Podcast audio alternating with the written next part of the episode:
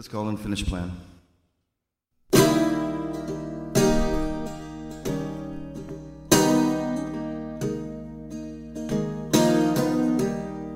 Todos tenemos un plan inconcluso o inacabado. Tal vez por eso conectamos rápidamente con todo aquel que la vida le ha maltratado. Nos ponemos en su piel, sabiendo que antes o después seremos los siguientes. Unfinished Plan es la canción que cierra Spars, un disco compuesto por Allen Johannes para cicatrizar heridas incurables. Un canto que brota directamente desde el alma, un lamento de una vida perdida y de un plan incompleto.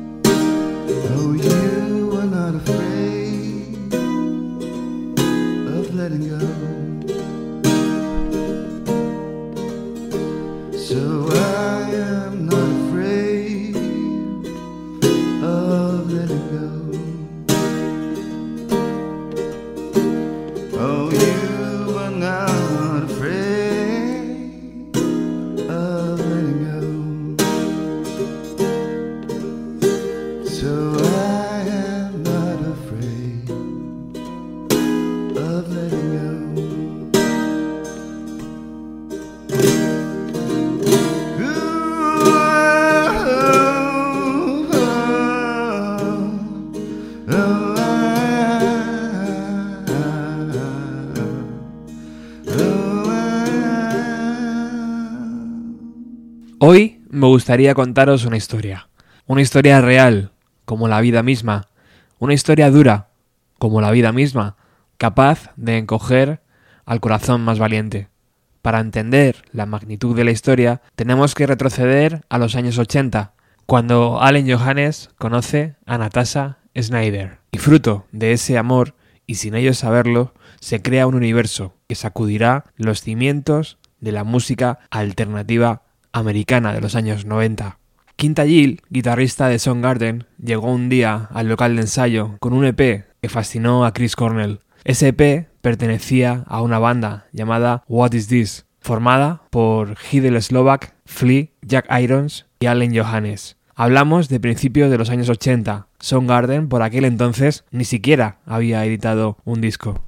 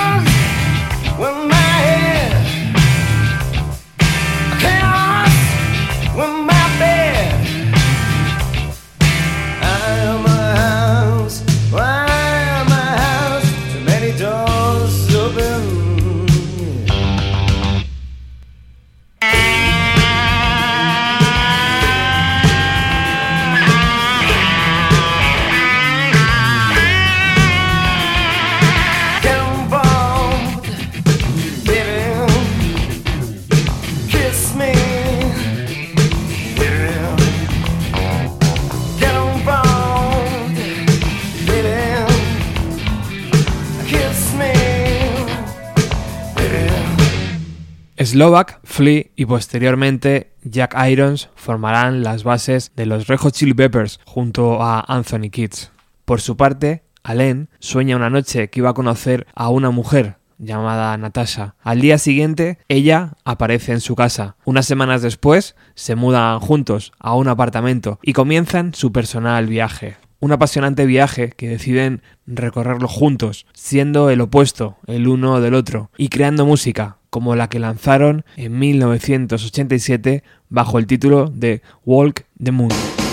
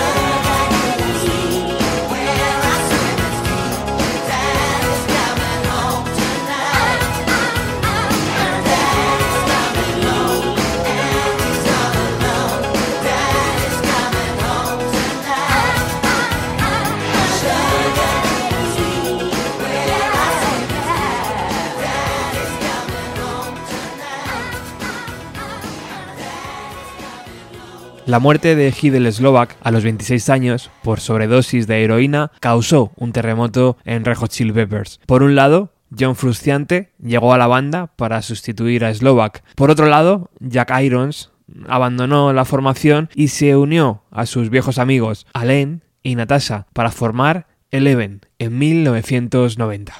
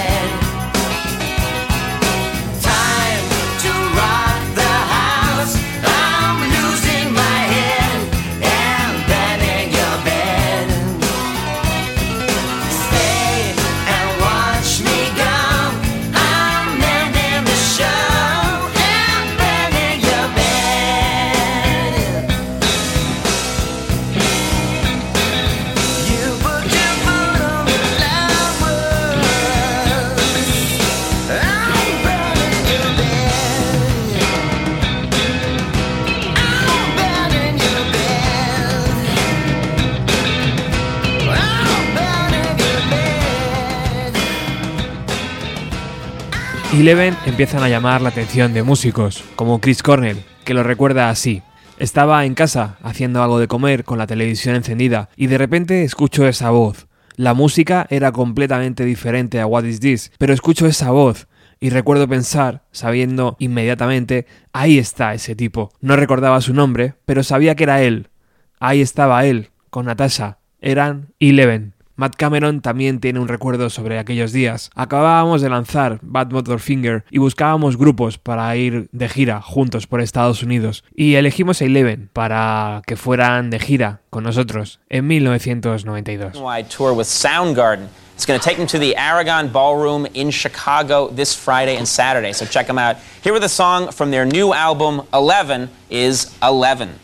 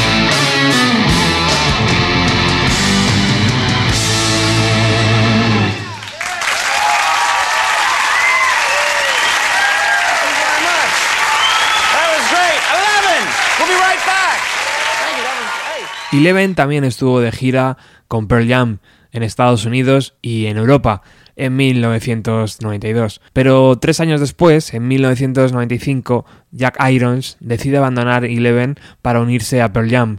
Entonces, Matt Cameron graba Thank, el tercer disco de la banda.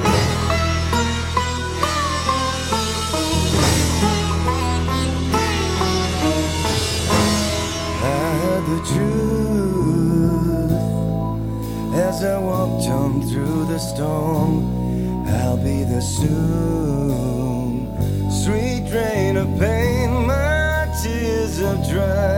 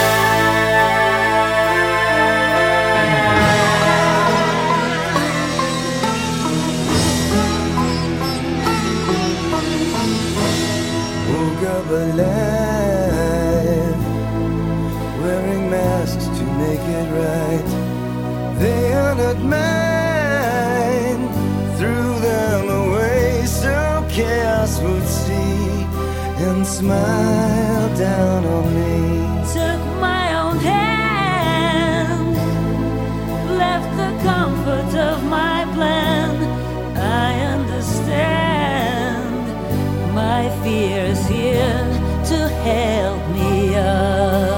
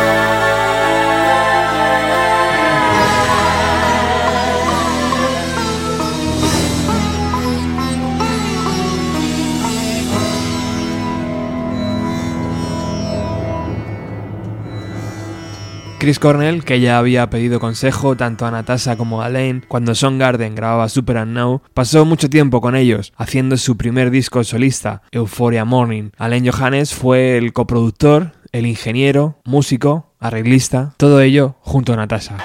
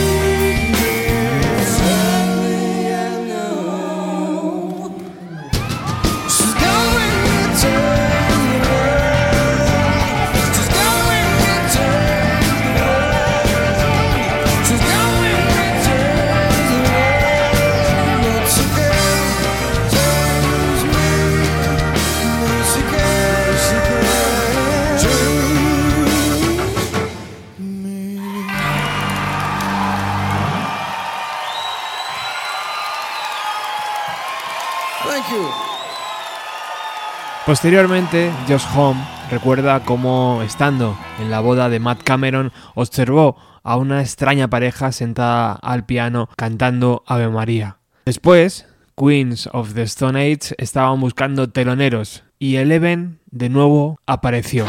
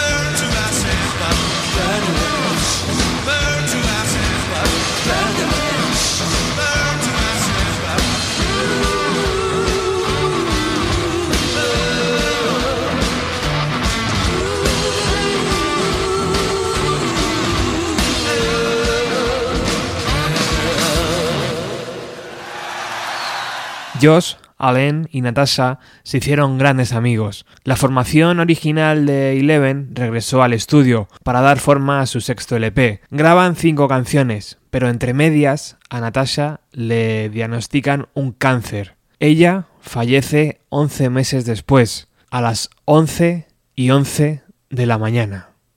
Como si de una broma macabra se tratara. Entonces, Josh Home decide reclutar a Len para su super banda Then Crockett Bolters con John Paul Jones de Led Zeppelin al bajo y Dave Grohl de Nirvana a la batería. Y es en esa gira cuando Allen, acompañado por su Cigar Box, empieza a escribir canciones con la única intención de intentar cerrar la herida.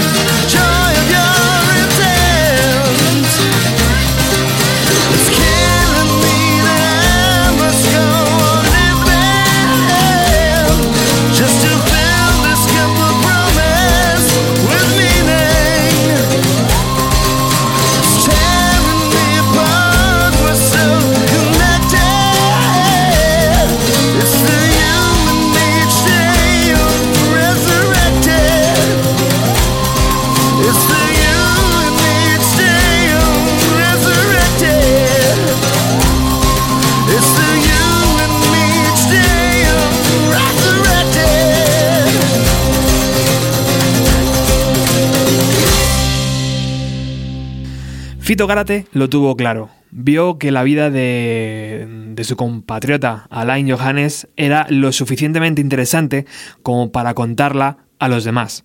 El resultado es este, Unfinished Plan, un documental que narra la historia del músico a través de los recuerdos de gente tan importante del rock and roll como Chris Cornell o Josh Homme, figuras de primer nivel. ¿Qué tal? Hola, Fito. Hola, ¿cómo están? Primero, muchísimas saludarlos. gracias por atendernos, eh, por la diferencia horaria entre Madrid y Chile eh, es complicado a veces, pero gracias por el esfuerzo. No, no, no hay ningún problema. Acá, felices de hablar con ustedes. Bueno, estamos muy contentos porque eh, este documental narra la historia de uno de nuestros músicos favoritos.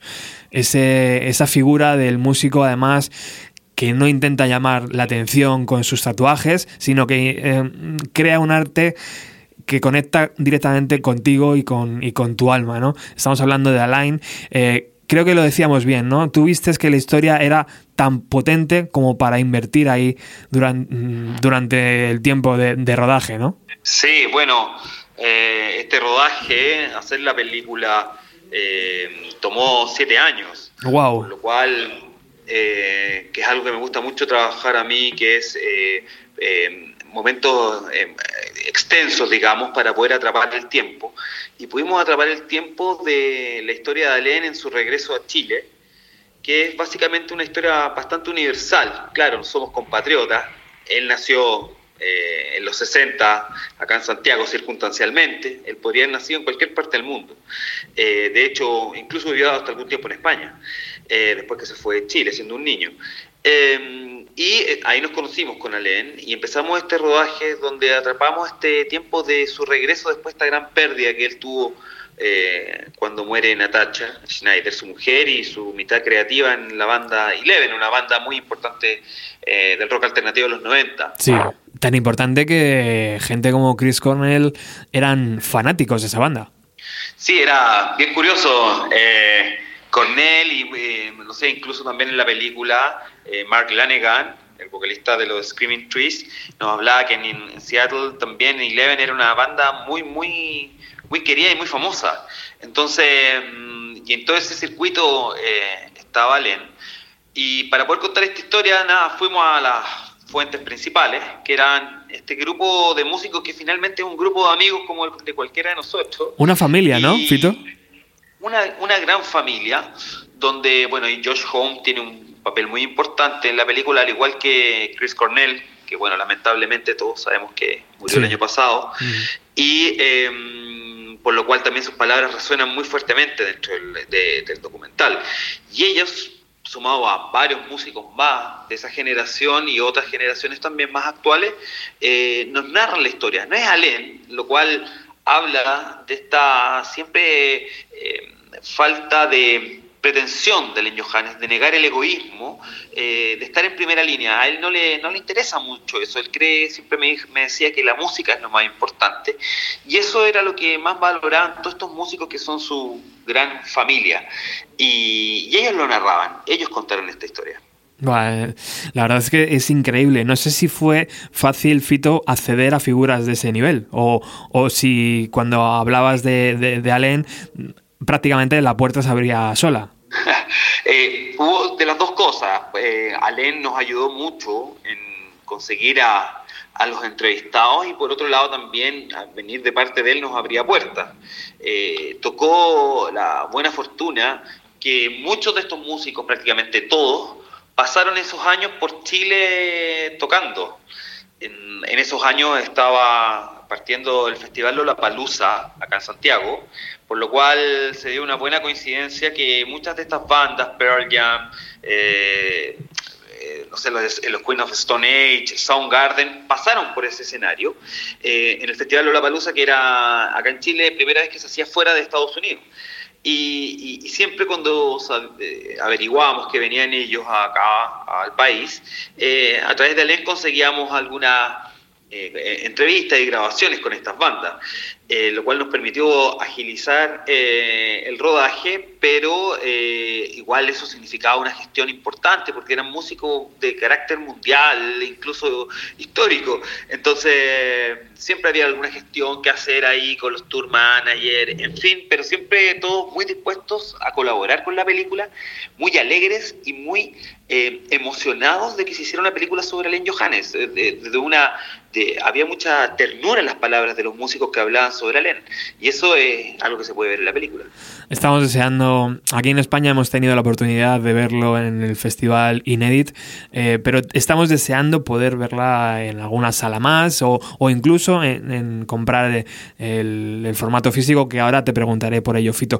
Pero antes de eso me gustaría saber eh, el título de- del trabajo, ese Unfinished Plan. eh, cuando escucho la canción eh, es como si escuchara llorar un corazón, ¿no? O sea, cuando alguien escucha esa canción es como, wow, estás escuchando la melancolía, la tristeza hecha canción. No sé si, no sé por qué decidiste eh, llamarlo así también al documental. Bueno, la Unfinished Plan es una de las canciones del disco Spark, Spark, de sí. Alain, que es un disco del año 2010. Spark es el primer disco solista de, Johannes. Eh, si bien Alena había tenido bandas en los 80, en los 90 Eleven, había participado con Queens, con The Crooked Balls, en fin, eh, eh, hacer un disco solista para él no era, era su primera vez y lo hizo en un homenaje para Natasha Schneider, para su mujer, como te contaba hace un rato, con quien eh, fundó la banda Eleven. Y esa pérdida fue tan grande que la única fórmula para poder eh, transmitir o eh, lograr algo de consuelo fue haciendo música, que es lo que a, a Johannes le, le ayuda a seguir adelante. Y dentro de ese disco que se los recomiendo, está disponible en la página de Alene, está en YouTube también y todo. Eh, es un bello disco.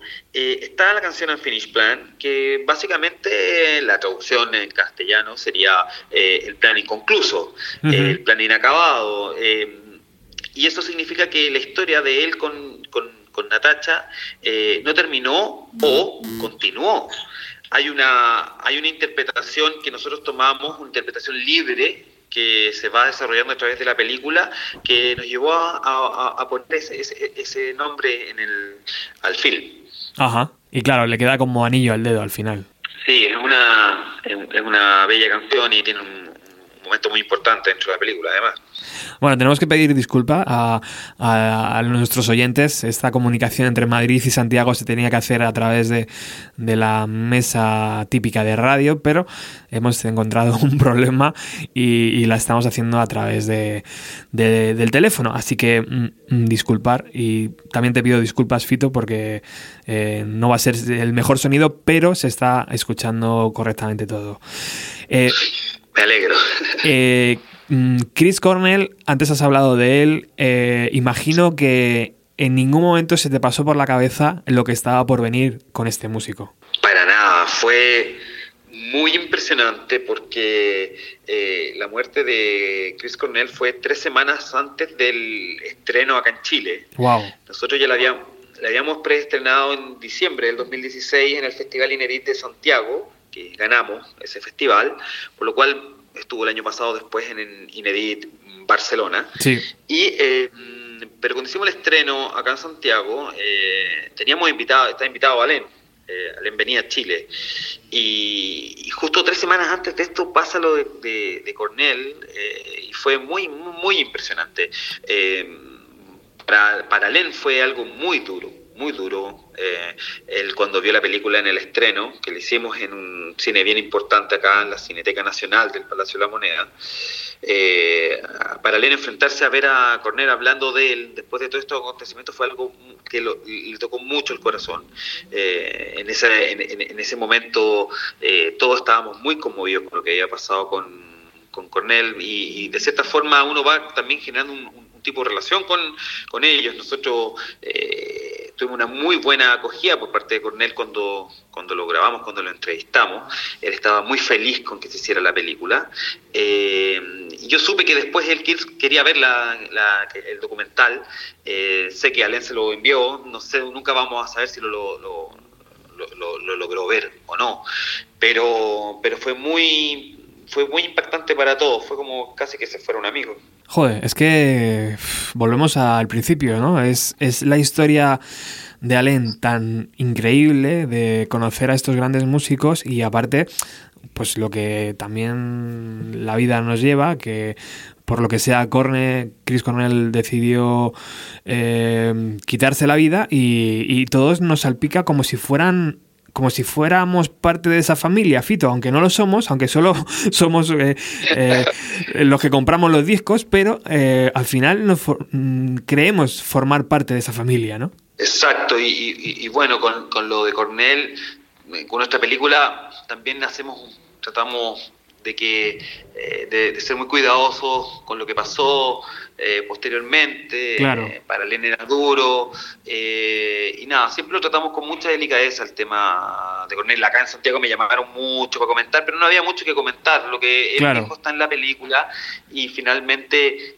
le da un, un- como te decía hace un rato, queda- quedan resonando sus palabras Sí. respecto de lo que trata finalmente esta película, que es una historia de amor que, que habla de que todo puede suceder. Entonces, mejor decirse a los amigos, como estamos hablando, o a la familia, eh, te quiero, estamos juntos, porque en cualquier minuto todo esto puede desaparecer. Y es un poco la reflexión que nos deja la película que, que nosotros hicimos. Es una verdad como un templo esa, Fito. Eh, mm, cuéntame un poco, para ir finalizando ya, ¿cómo es el trato con Alain? Porque desde fuera se ve como ese monje budista, ¿no? Ese, ese, mm, ese eh, oso amoroso, no sé, no sé cómo llamarlo, eh, que a mí me encanta porque es como que odia o mm, se escapa, ¿no? De, de todo lo que tenga que ver con el ego del rockstar y se, se aleja lo máximo posible de eso.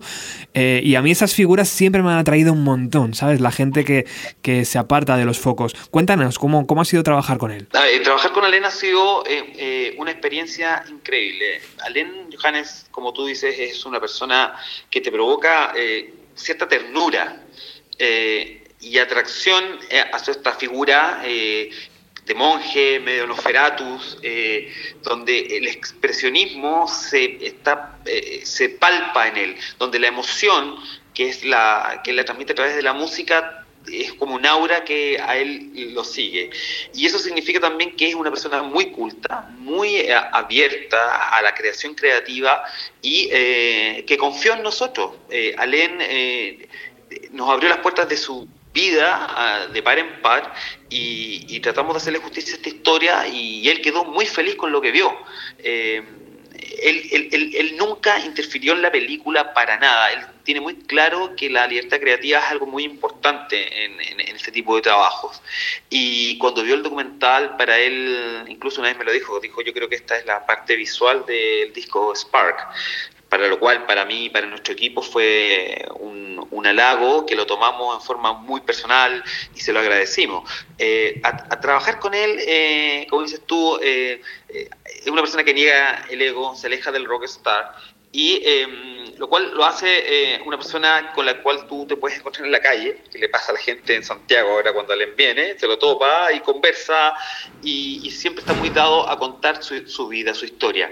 Entonces fue realmente un agrado. Además que ahora Allen encontró una casa acá, encontró un lugar que es Chile y encontró una familia, encontró amigos y nada, está viniendo recurrentemente a tocar. Estuvo hace dos semanas tocando acá, la semana pasada, y hoy día precisamente se supo que va a telonear con su banda chilena a los Queen of Stone Age que tocan el 21 de febrero acá en Santiago.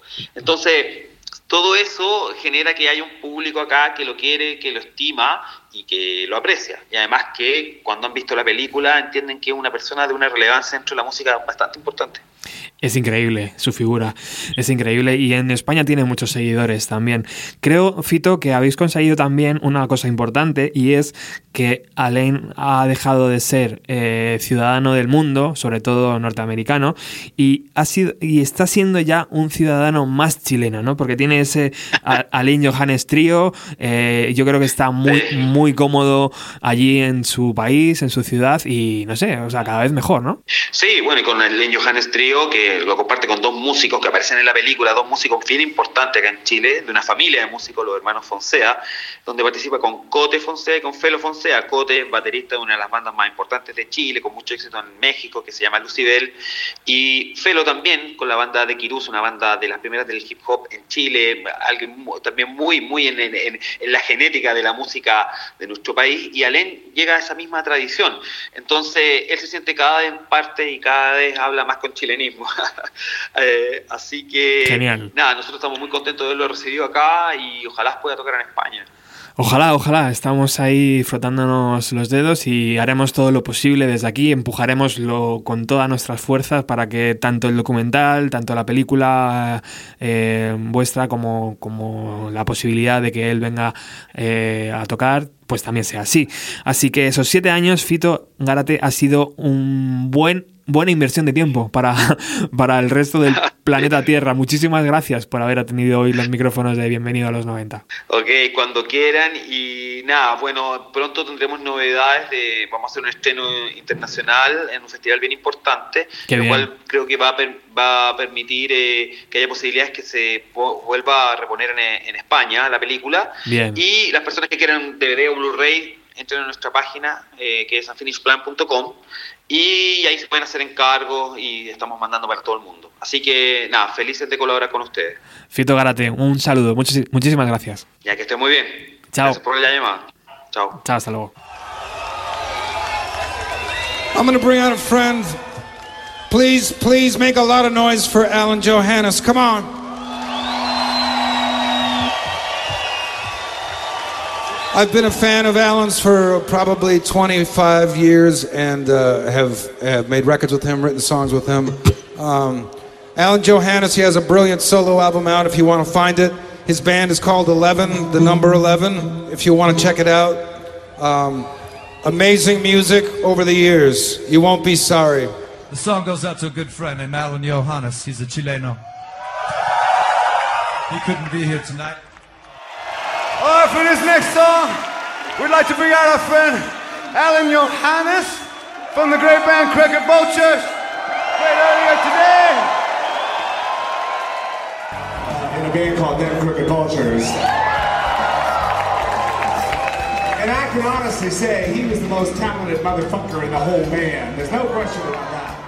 Volveremos recurrentemente a la carrera de Alain para hablar de sus colaboraciones con Mark Lanegan, su trabajo en las Desert Session, su trabajo también con Dave Grohl en el Sound City, P. Harvey, en Commandos, etcétera, etcétera, etcétera. Tomaros esto como un pequeño aperitivo de lo que está por venir. Muchísimas gracias por haber estado al otro lado. Espero que este trabajo os haya inspirado tanto como a mí.